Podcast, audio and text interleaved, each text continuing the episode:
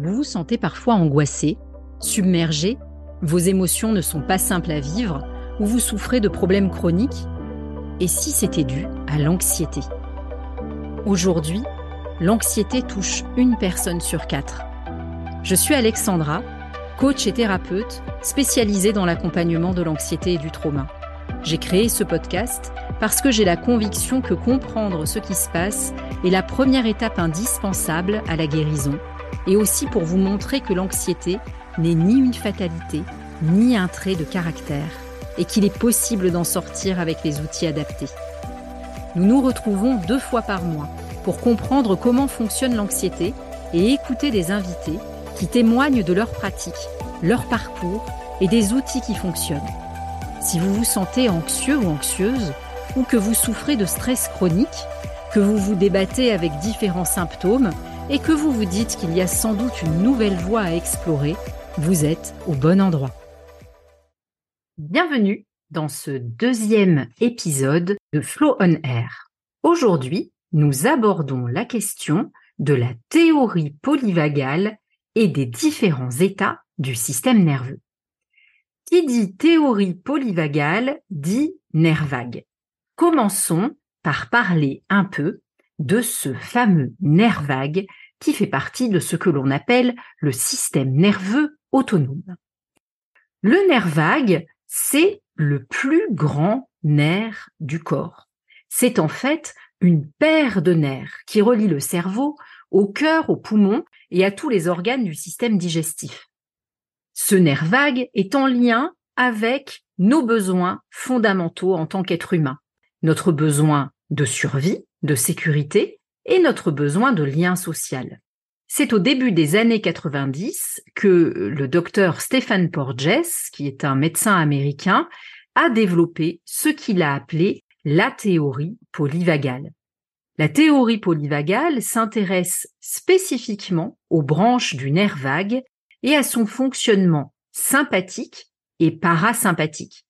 Sympathique et parasympathique, ce sont certainement des notions dont vous avez déjà entendu parler et qui font référence à ce qui se passe dans notre corps, qui nous met en action ou au contraire au repos. En quelque sorte, la branche sympathique du nerf vague, c'est comme l'accélérateur de notre organisme, et la branche sympathique, parasympathique, c'est le frein. Le parasympathique est lui-même divisé en deux branches, le vagal dorsal et le vagal ventral. Ça fait beaucoup de notions d'un coup. On va déblayer un peu tout ça ensemble. Le nerf vague, c'est donc un nerf, un grand nerf avec plein de ramifications. Et c'est parce qu'il a justement plein de ramifications que quand on l'a découvert en anatomie, on l'a appelé vague. Un nerf, c'est un tuyau, une sorte de ficelle qui est composé de tas de fils qui, de tas de fibres qui permettent de faire circuler l'information nerveuse et le nerf vague, comme tous les nerfs, a des fibres en périphérie et des fibres au centre. Les fibres périphériques sont appelées la partie dorsale du nerf et les fibres centrales sont appelées la partie ventrale. En fonction des fibres qui sont actionnées quand l'information circule, ce sont différents types d'informations qui vont remonter du corps au cerveau ou qui vont descendre du cerveau vers le corps. Vous comprenez bien que quand on parle de nerf vague ventral ou de nerf vague dorsal, en fait, ça n'a rien à voir avec la position dans le corps, mais avec la position dans les fibres du nerf. Le vagal dorsal, c'est la branche primitive du nerf vague c'est le premier système qui est apparu chez les invertébrés. Et il a en charge toutes nos fonctions de survie, l'immobilisation, l'hibernation. Quand il est bien régulé, on a une bonne digestion, par exemple. Quand il est dérégulé, on va ressentir de l'isolement, des problèmes digestifs. C'est aussi le fameux malaise vagal. Le sympathique, c'est la seconde branche qui est apparue avec les vertébrés c'est la branche qui permet la mobilisation, le travail, l'activité, l'énergie. Un sympathique bien régulé va donner une bonne énergie. Un sympathique dérégulé va donner du stress, de l'agressivité, de l'hyperactivité, par exemple. Le vagal ventral, c'est la troisième branche qui est apparue avec les mammifères. C'est la branche qui régule tous les grands systèmes et maintient l'homéostasie. Bien régulée, ça permet l'harmonie, l'équilibre, la connexion aux autres, la régénération. Dérégulée, ça va entraîner des allergies, des maladies auto-immunes par exemple. Vous voyez qu'en soi, aucune partie du fonctionnement du système nerveux autonome n'est positive ou négative. On ne parle pas de bonnes choses ou de mauvaises choses quand on parle de vagal ventral ou de vagal dorsal. C'est la régulation ou la dérégulation qui va avoir un impact sur le fonctionnement du système nerveux autonome.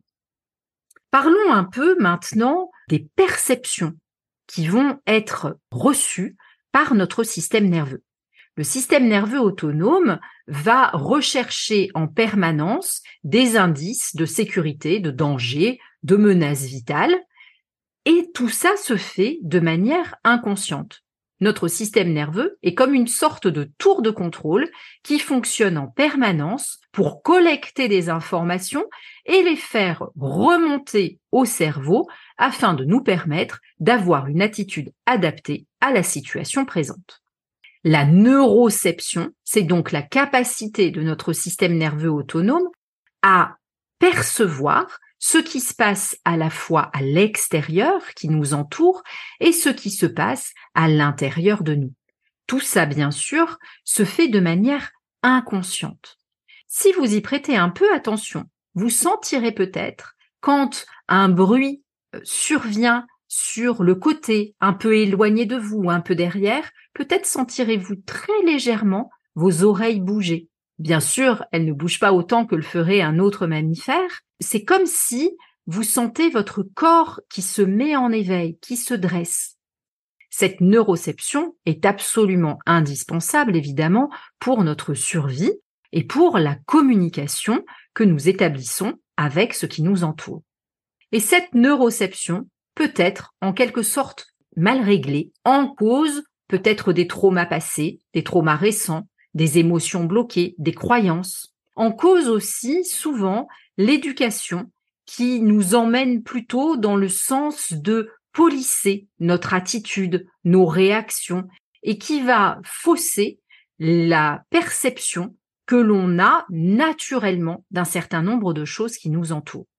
Quand cette neuroception euh, devient réellement négative, réellement péjorative, on va parler de nociception, c'est-à-dire de perception exagérément négative. Vous voyez que il y a réellement un lien très fort entre ce que nous percevons d'un point de vue purement physiologique et notre anxiété. C'est pour cela que quand on veut avancer dans le chemin de la guérison de l'anxiété, il est absolument indispensable de prendre en compte la manière dont on se sent, la manière dont on ressent, et peu importe si d'autres personnes sentent et ressentent les choses différemment. Car évidemment, il y a autant de manières de percevoir le système nerveux, de percevoir ce qui nous entoure, que de personnes concernées il y a mille façons d'être anxieux.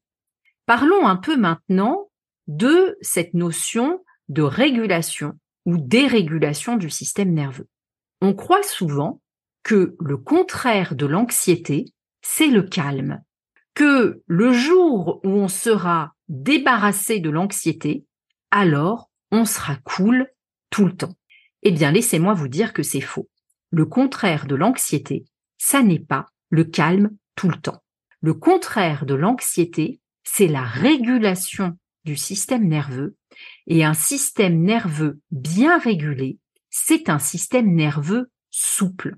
Un système nerveux qui est capable de passer du dorsal, c'est-à-dire du mode hibernation, en quelque sorte, au ventral, qu'en anglais on appelle le rest and digest, c'est-à-dire l'état dans lequel on se repose et on peut digérer. Alors, comment est-ce que on se retrouve à être régulé ou dérégulé? Et surtout comment est-ce qu'on peut savoir si notre système nerveux est régulé ou dérégulé? Eh bien, ça s'observe déjà quand on comprend comment sont les différents états du système nerveux, à quoi ça ressemble ces différents états du système nerveux. Le vagal dorsal, qu'on appelle en anglais le shutdown, c'est en quelque sorte l'ours qui hiberne, l'ours qui rentre dans sa caverne pour l'hiver et qui va s'endormir d'un profond sommeil et ne plus bouger pendant des mois. Le vagal dorsal, c'est une forme d'autoprotection, une réaction du système nerveux qui nous plonge dans quelque chose de très extrême. Le vagal dorsal, je vous ai dit que c'est la partie périphérique du nerf vague et il est peu myélinisé. Les informations qui circulent dans cette partie circulent plus lentement. Cela prend plus de temps de sortir du dorsal que de sortir des autres états. Quand l'ours sort de sa caverne, sort de son hibernation, il met plusieurs jours à passer dans un état actif.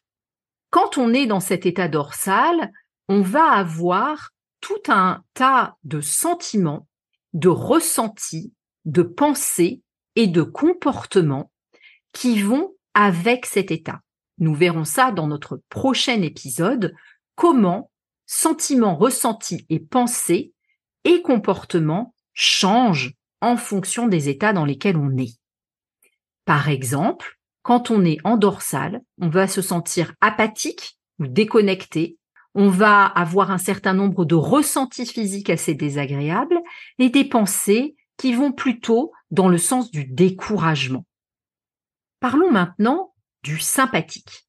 La branche sympathique de notre système nerveux autonome, c'est un état de mobilisation. Pour prendre à nouveau une métaphore animalière, ça serait le singe en action. Vous voyez ce petit singe qui saute de branche en branche et qui est tout le temps en mouvement.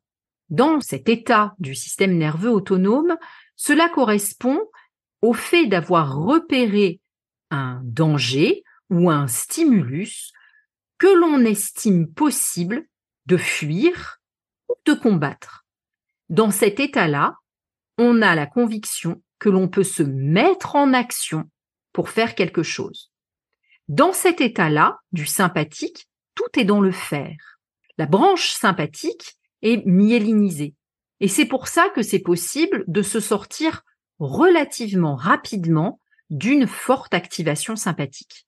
Là aussi, les sentiments, les ressentis, les pensées, les comportements vont être différents dans cet état-là.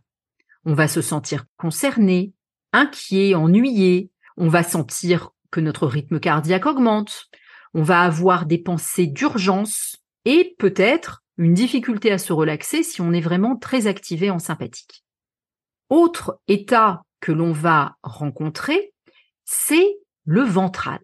Le ventral, c'est l'état de régulation et pour l'illustrer, pensez à un chat qui s'étire au soleil, un chat qui serait allongé et qui serait en train de profiter de sa sieste au soleil.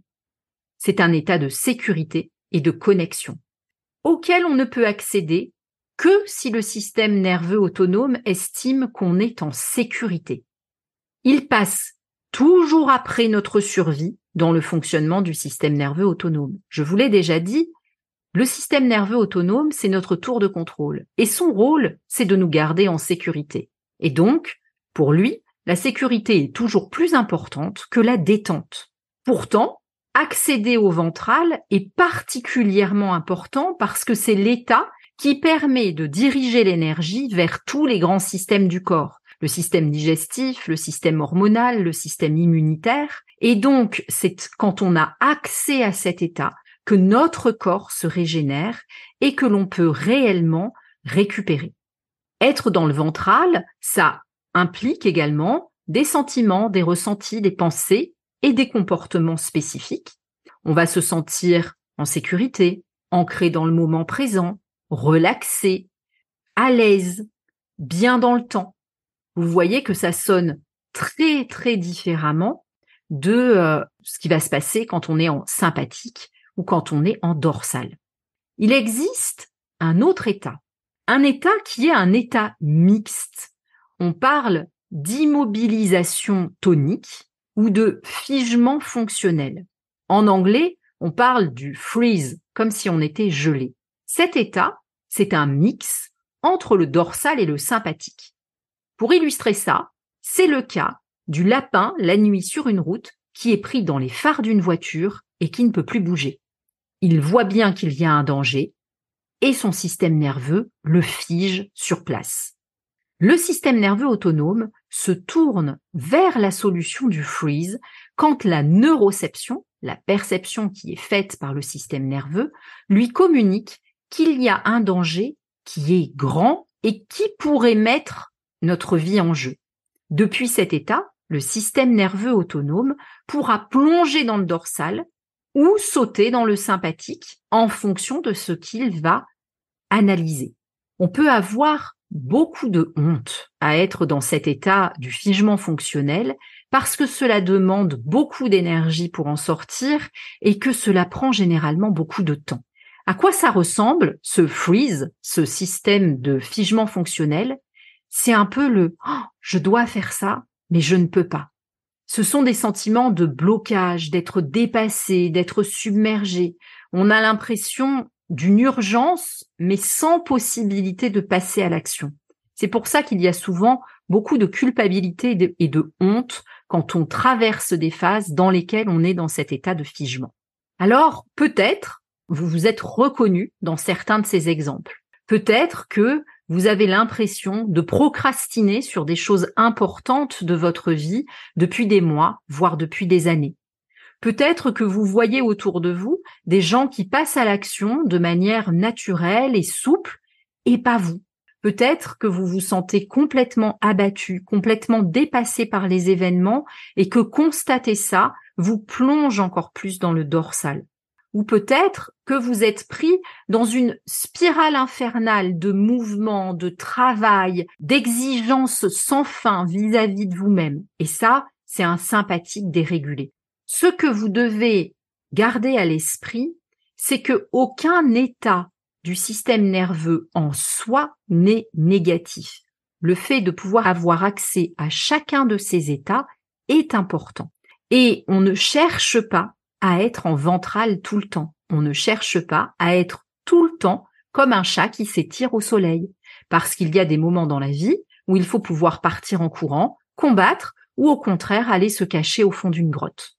Ce qui est important, c'est de pouvoir passer d'un état à l'autre en fonction des situations, des besoins, des personnes que l'on croise. L'objectif, c'est donc d'arriver à identifier dans quel état on se trouve pour pouvoir mettre en place les choses réellement utiles pour accéder à cet état de régulation, c'est-à-dire de souplesse du système nerveux.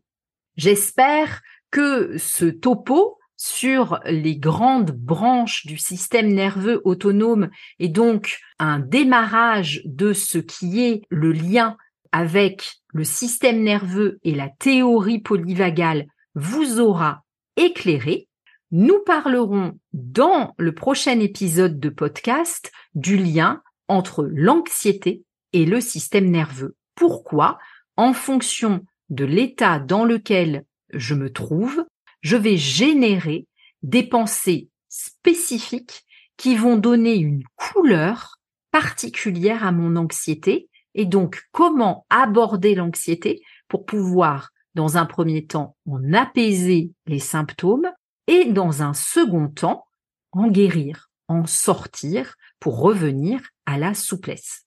Si vous avez des questions sur cet épisode, je serai ravie d'y répondre. Vous pouvez me les envoyer par email ou vous pouvez me les envoyer par Instagram. N'hésitez pas à faire circuler cet épisode de podcast auprès des personnes qui pourraient avoir besoin d'apprendre et d'écouter cela pour guérir leur anxiété et réguler leur système nerveux. Et je vous dis merci d'avoir été là et à bientôt pour le prochain épisode. Merci pour votre écoute. On se retrouve dans 15 jours. D'ici là, commentez, likez, partagez pour faire connaître ce podcast. Prenez soin de vous et souvenez-vous que l'anxiété n'est qu'un message et qu'il existe une vie de joie et de sérénité.